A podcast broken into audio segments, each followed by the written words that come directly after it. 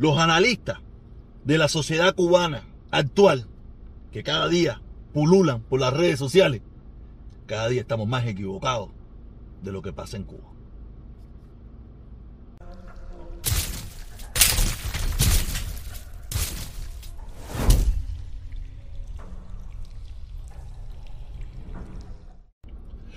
Mi gente, aquí de nuevo, de nuevo parqueado, de nuevo parqueado, nada de tráfico de Miami, estoy parqueado, ¿ok? Nada, estamos, como ustedes saben, en la era del coronavirus, estamos en la era del coronavirus, cada día estamos mm, peor o mejor, yo no sé ni dónde estamos metidos, sé que estamos en candela, ¿ok? Por favor, si usted tiene la opción de vacunarse, la opción de vacunarse, vacúnese, vacúnese, que dicen que con eso pueden prevenir la muerte. No va a prevenir, no va a prevenir la enfermedad, no se va a hacer inmune, solamente va a prevenir que sea una enfermedad mucho más grave, ¿ok?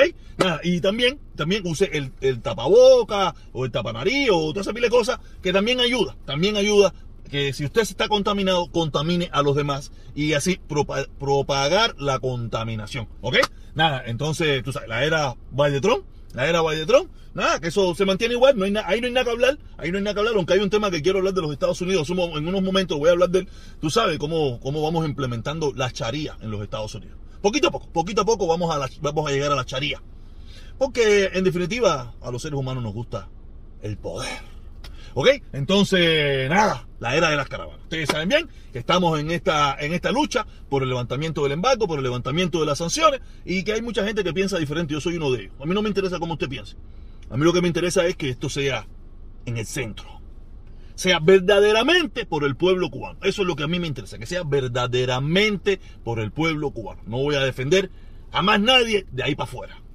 Yo no es que esté defendiendo a nadie, ni me ¿sabes? pero por lo menos mi opinión y mi pensamiento y mi idea es defender al pueblo cubano. ¿Te quiere apoyar otra cosa? Ahí van, ok, no hay problema ninguno, es su decisión personal, pero yo, yo, es eso lo que voy.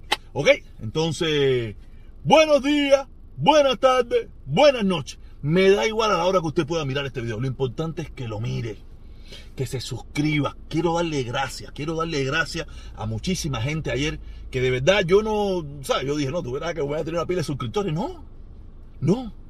Crecieron muchísimo los suscriptores ayer. Quiero darle gracias a esos nuevos suscriptores, o otros que volvieron, o otros que llegaron. No sé, me imagino que tienen que haber sido personas que, que le gustó la conversación, que en un momento vamos a hablar también, la conversación que tuvimos con Yomil, que son seguidores de Yomil, y le gustó cómo se le trató, cómo se habló con él, o toda la oportunidad que tuvo que decir, que hay gente contenta, gente descontenta, pero es como todo, aquí nadie, nadie es monedita de oro, y menos yo, ¿ok? Quiero darle gracias a esas muchas personas, fueron muchas personas que se suscribieron en el día de ayer, de verdad, después de haber dado un bajón, porque tú sabes, tú lo notas, da un pequeño bajón, da un pequeño bajón, y de momento veo que subió, y digo, espérate, si yo estaba por aquí, y ahora como estoy por aquí. Y yo, ah, pues saqué la cuenta, ¿no? La lógica, la lógica indica que mucha gente que vino por Yomil, vino por Yomil, se suscribió al canal. Gracias, mi hermano Yomil. Quiero darle las gracias a todas esas personas que vinieron y se suscribieron en el día de ayer. Espero que hayan activado la campanita para que también vean todas las locuras que yo y, muchísima gente aquí hacemos en este canal. ¿Ok?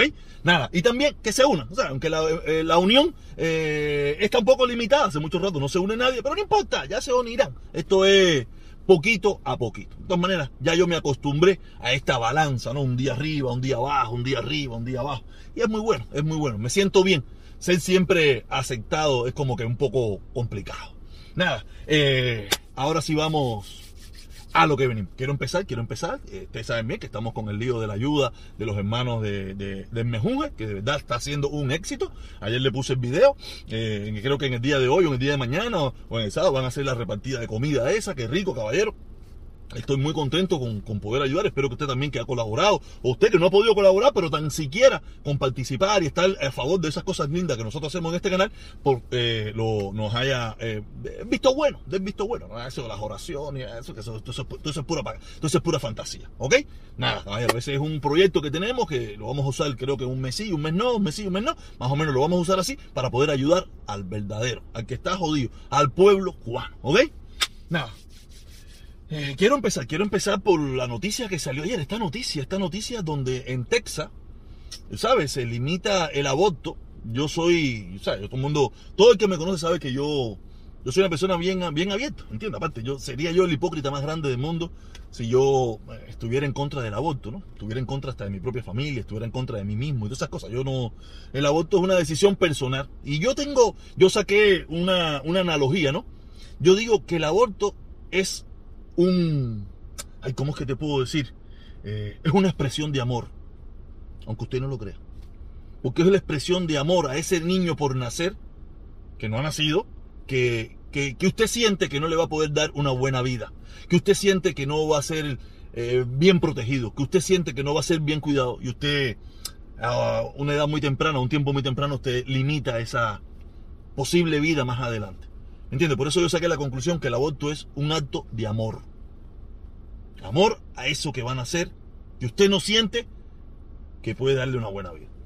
¿Me entiende? y como usted no lo siente, usted. Pero también lo veo como un derecho de la mujer que se ha ido recuperando con el transcurso del tiempo, pero los otros, los hombres, aunque yo no estoy incluido en eso, eh, por lo menos en este aspecto no estoy incluido, en otros sí estoy, incluido, tú sabes, eh, hemos luchado por darle menos libertad a la mujer. Mientras la mujer está luchando por tener más libertades, nosotros los hombres que queremos quitarles más libertades.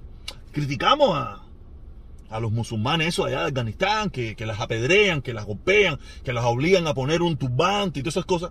Pero en cambio aquí en los Estados Unidos, en el, en el rey de la libertad y la democracia, en el mejor país del mundo, queremos poco a poco ir quitándole la libertad a la mujer. Los hombres, no las mujeres, las mujeres no están a favor de eso, o un gran por ciento de mujeres no está a favor de eso. O no sé, por lo menos yo me imagino que hay un gran por ciento de mujeres que no está a favor de eso, pero vemos que nosotros los hombres somos los que estamos legislando en contra de la mujer, que es una locura, es una locura, pero nada, eh, poco a poco llegaremos a la charía en, Norteamérica. No sé si yo la veré, no sé si yo la veré, pero poco a poco llegaremos. O sea, la charía católica, la charía eh, religiosa, aquí en eso aquí, aquí la hay. Lo único que todavía está muy solapada y en pequeños grupos. Pero aquí hay su charía, aquí también hay su charía. Lo único que, como usted no la afecta, usted no la ve. Pero aquí hay su charía también en Estados Unidos. Ya empezamos por Texas. Y eso se replica en otros estados en cualquier momento.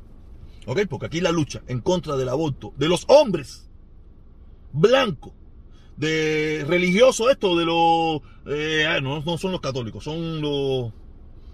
Las otras, eh, los protestantes. Olvídate de eso, que eso viene. Eso viene poquito a poco. ¿Ok? Entonces, tenemos que tener mucho cuidado con eso. ¿Le damos libertad a la mujer o le quitamos la libertad a la mujer? ¿Ok? Entonces ahora vamos a pasar al tema más importante. Tema más importante. Quiero empezar por, por el, por algo muy, muy interesante, ¿no? Que yo no había visto, ¿no? Yo no lo había visto porque en definitiva yo te lo he dicho a usted, yo no miro las cosas que hago después. Pero ayer sí estuve mirando un, un videito que me hicieron por ahí, una gente que dicen que viven en Londres, que, se pasan la vida especificando que viven en Londres. Cuando tú más lo especificas, porque es donde menos tú estás, ¿me entiendes? Tú podrás tener anclada la plataforma allí, pero dudo que, los que la trabajan estén allí. Lo dudo, lo dudo mucho. ¿Ok? Pero nada, eh, ah, y aparte me querían intimidar con demanda. Véngase, Pipo empiece ya. Eh, en toda esa porquería de video que hizo, tú sabes, sacó un pedacito donde la actividad que pasó este domingo, ¿no? Donde un muchacho, un muchacho, eh, decía, ¿dónde está el protestón para que venga a hablar mierda, para que las mierdas que él habla y eso? ¿Dónde estaban los valientes cubanos que me llaman por teléfono a decir que yo estoy equivocado, que estoy ofendiendo, que yo estaba esto, que yo estaba lo otro. No defendiéndome a mí, sino defendiendo la caravana. Porque si ha habido uno que ha tratado de limitar los discursos de odio, los discursos de cualquier tipo, en la caravana fui yo. No los veo en el video. Fíjate que después lo busqué en mi video. Y ahí lo encontré. Yo no vi a nadie que dijo nada. No había nadie que le dijo, hey, espérate, ¿qué cosa es eso de, que si el protestón habla mierda, que si el protestón... ¿Dónde estaban esos valientes cubanos, patriotas, revolucionarios que defienden al pueblo cubano y al ser humano? ¿Dónde estaban? Oh, el único que tiene que defender aquí soy yo. Yo estoy seguro que yo no permitiría eso allí. Allí no lo permitiría. Fuera de ahí, me da igual. Pero allí en esa actividad, en ese, en ese lugar, en ese, en, ese templo de amor. También se dijo, porque todo el que estaba allí sabe que yo no estaba. En mi cara, ese muchacho sería incapaz de decir eso. Yo lo llamé Yo lo llamé ayer. Cuando yo vi eso, yo lo llamé. ¿Sabes? Para ponerme de acuerdo con él, para encontrarnos, a conversar, para que él me explique eso. Me mandó un mensaje de mierda, que él no sé qué, que la traición. Me mandó un mensaje ridículo. Una persona que ha pasado por todos los movimientos habidos y por haber en esta ciudad. Una persona que yo era su héroe, el bárbaro que por mí daba la vida. Un tipo que por... ¿Sabes? Cuando a mí yo veo un tipo que me habla así, él lo sabe. Jamás lo llamé. Jamás conversé con él. Porque a mí los mamahuevos, o los chupamedias, o los arrastrados esos, que te, van a chupar media, que no son capaces de decirte la verdad en tu cara, que no son capaces de llamarte y decirte, oye, protestón, porque mi chango es mi hermano, porque mi chango cuando tiene un problema conmigo es el primero que me llama y me dice, qué volá, ahí tengo mi hermano que sabe, cuando tiene un problema conmigo es el primero que me llama y me dice, oye, pinga, esto que dijiste no me gustó, esto no, esto no, esto, pero me llaman a la cara. O me llaman o cuando nos vemos. Y varios más, dije todos los nombres, fueron los que me vinieron a la mente ahora. Cuando ellos encuentran que hay algo que a ellos no les gusta de lo que yo estoy diciendo, son los primeros en llamarme. Pero jamás y nunca me, me han mamado huevo. Y este muchachito mamando, que me ha mamado un huevo a mí por muchísimo tiempo. Coño, hacer que la. No Pero nada. Vamos a dejarlo ahí porque en definitiva, él es el que ha pasado por todos los movimientos. Y de todos los movimientos se va con el rabo entre las patas porque nadie lo quiere. Ese fue de mí, yo lo voté. Para mí estaba votado hace mucho tiempo, pero él era parte del movimiento. Y tú sabes, servía para el movimiento y estaba, pero para mí no me servía. A mí como, como persona no me servía. mal, que volá, que vuelta, mi consorte, ah, mal. Decía, este mamá huevo, tú estás loco, tú no ves que estos son los primeros que te clavan el cuchillo en la espalda. Esto que tú ves que, ay, protestón, que si tú, que sea, que sin ti no se puede vivir. nah, esa fue una barrita de piso que di con este berraco. Porque de verdad, yo lo llamé por teléfono, para, para encontrarlo, para que me diga a mí eso. Ah, yo no estaba ahí. Él sabe bien, todo el que estaba ahí sabe que yo no estaba ahí. Que mi hija, tuve que llevar a mi hija al baño. Tuve que llevar a mi hija al baño en ese preciso momento. Y él se quedó hablando el ansia de protagonismo esa que nunca ha tenido, que, que gracias a mí, gracias a mí, tuvo y va a tener por unos días. Gracias a mí. Pero nada, la historia le contará qué pasará con esos muchachos. Voy para el otro tema, voy para el otro. Ay, Dios mío, pero soy somos tendencia, somos tendencia en las redes sociales. Toda la izquierda y ultraizquierda y más allá. Hablando de nosotros, de mí y de Yomil. Somos, ¿cómo es que dice la canción? Somos lo que hay, lo que se vende como pan caliente, lo que prefiere y pide la gente, lo que se agota en el mercado. Somos lo máximo, somos lo máximo. Todos dicen que nosotros no representamos al pueblo cubano. ¿Qué cojones hacen hablando de nosotros entonces? Los entiendo, los entiendo, yo he hecho lo mismo. Estas redes sociales y hay que hablar mierda. Hay que hablar mierda, yo lo entiendo. Lo que ustedes están haciendo es hablar mierda. Porque con tantas cosas que se hablaron ayer, ¿con qué parte del discurso ustedes se quedaron? Mira que yo me dijo cosas interesantes para resolver el problema dentro de Cuba. Pero ustedes se quedaron con la bobería. Porque ustedes lo que hacen es bobería. Ustedes no tienen el valor de promover nada. Ustedes hacen defensa de una ideología o de un movimiento. Que ustedes ninguno ha creado nada. Allá tenemos a la parejita, a la parejita media loca esa. Cuando hablo media loca es por la bobería que hablan, ¿me entiendes? Esa parejita media loca que anda por ahí. Coño, mi hermano lo tenía como hermano. Él sabe que yo sé cosas. Sabe que yo él sabe que yo sé cosas de esa plataforma de él. Que yo lo encaminé. Pero nada, eso no es el tema. Ahora están muy ofendidos y no sé qué, protestón, cobarde. Cobardes son ustedes. Que le pasa lo mismo que le pasa a. ¿Cómo se llama? A Bonco Quiñongo. Bonco Quiñongo tiene el discurso de Miami. Y ustedes la parejita loquita esa, muy exaltada, muy no sé qué, tienen el mismo discurso del otro lado. Ustedes son más de lo mismo. Ni ustedes representan al pueblo cubano, ni yo me represento al pueblo cubano, ni yo represento Miami, ni yo represento nada. Yo doy mi opinión.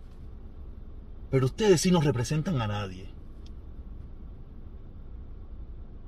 Ustedes no representan a nadie. Yo tampoco. Pero me da mucha gracia Esta parejita media loquita ahí, coño, de verdad. Hablando por estridente, con una cosa rara ahí, un, cable para cada uno, no entiendo nada esa, esa loquera, no sé. Hay, extensiones que, tú puedes comprar, que tú puedes meter dos cablecitos y tú te lo puedes poner y eso, ¿me entiendes? Hay extensiones para eso, ¿me entiendes? Y usted, no sé, de verdad, eh, no sé, esa gente está loca. Esa gente está loca, yo no le quiero hacer mucho caso, quiere darle nada más. Eh, por el otro lado, por el otro lado me encontré a, a ese. Dios mío en la bobería. No sé cuál es el objetivo del hermano ese. No sé cuál es el objetivo. Pero ¿en qué se quedó? En la bobería. En la bobería. Que si él dice que si hay que sentarse, que si hay que hablar. Y lo demás, todo lo demás que pasó. Todo lo demás que él habló que pasó. Eso es lo único que a usted le interesa. Porque es la banalidad del discurso. Es la mediocridad del discurso. Ustedes podrán ser el, tener el nivel escolar, estudio, preparación. Pero la mediocridad no se la quita a nadie. El muchacho, dentro de Cuba, es su visión, es su opinión. Es como él ve la vida. Ahora ellos quieren que ese muchacho, que le pasa lo mismo que a mí, yo soy una persona que no quise estudiar más. Y las deficiencias que tengo, en primer lugar, son mías, pero la otra deficiencia del sistema educativo cubano. Él no estudió en, Estados Unidos, él no estudió en Francia, no estudió en ningún lugar, él estudió en Cuba. Las deficiencias, muchísimas cosas, y problemas de uno mismo, ¿no? ni tampoco la deficiencia, uno, uno no quiso aprender, porque hay otra gente que se aprendieron. Pero ahora ellos le están pidiendo a este muchacho que sea un maestro de historia o un maestro de geografía. No sé, ustedes están locos, ustedes nada. Es el discurso de la bobería.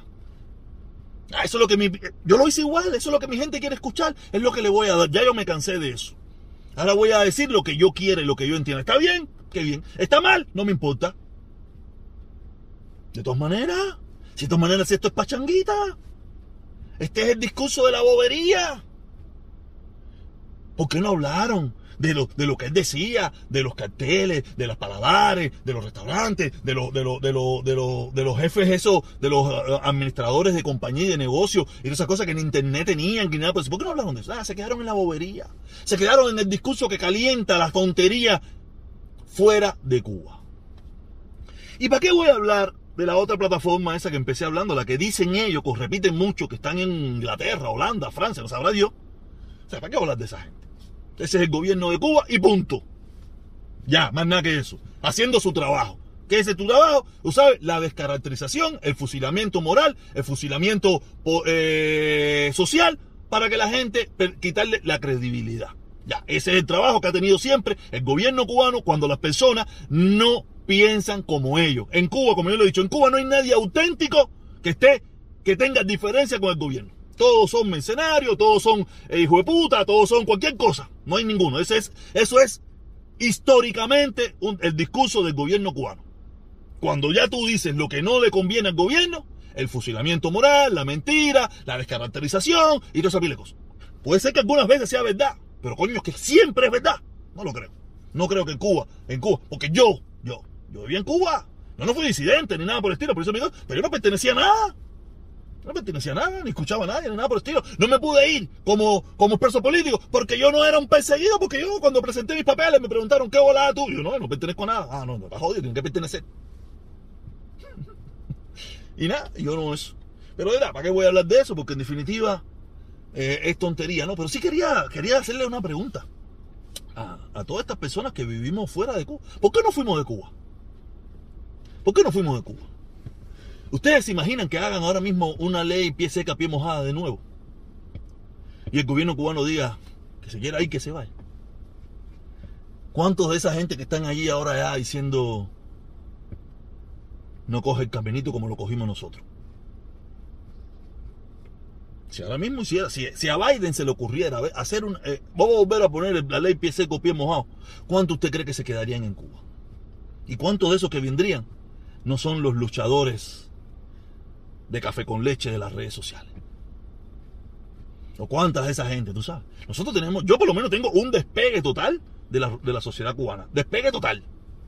A ellos mismos me dio un poco de clase ahí de lo que, cómo piensa la juventud que está a su alrededor, la de los barrios, la gente que está cerca de él, no la gente que está en la universidad, que, puede, que suele ser a veces muy hipócrita, porque Miami está lleno de todos los universitarios que estudiaron en las mejores universidades de Cuba. Miami está lleno. Ahí tenemos muchísimos casos de los que estudiaron ahí. Mira, ahí tenemos el caso de Eliezer, un, firme, eh, joven cuadro revolucionario. Y como Eliezer aquí hay un tongón.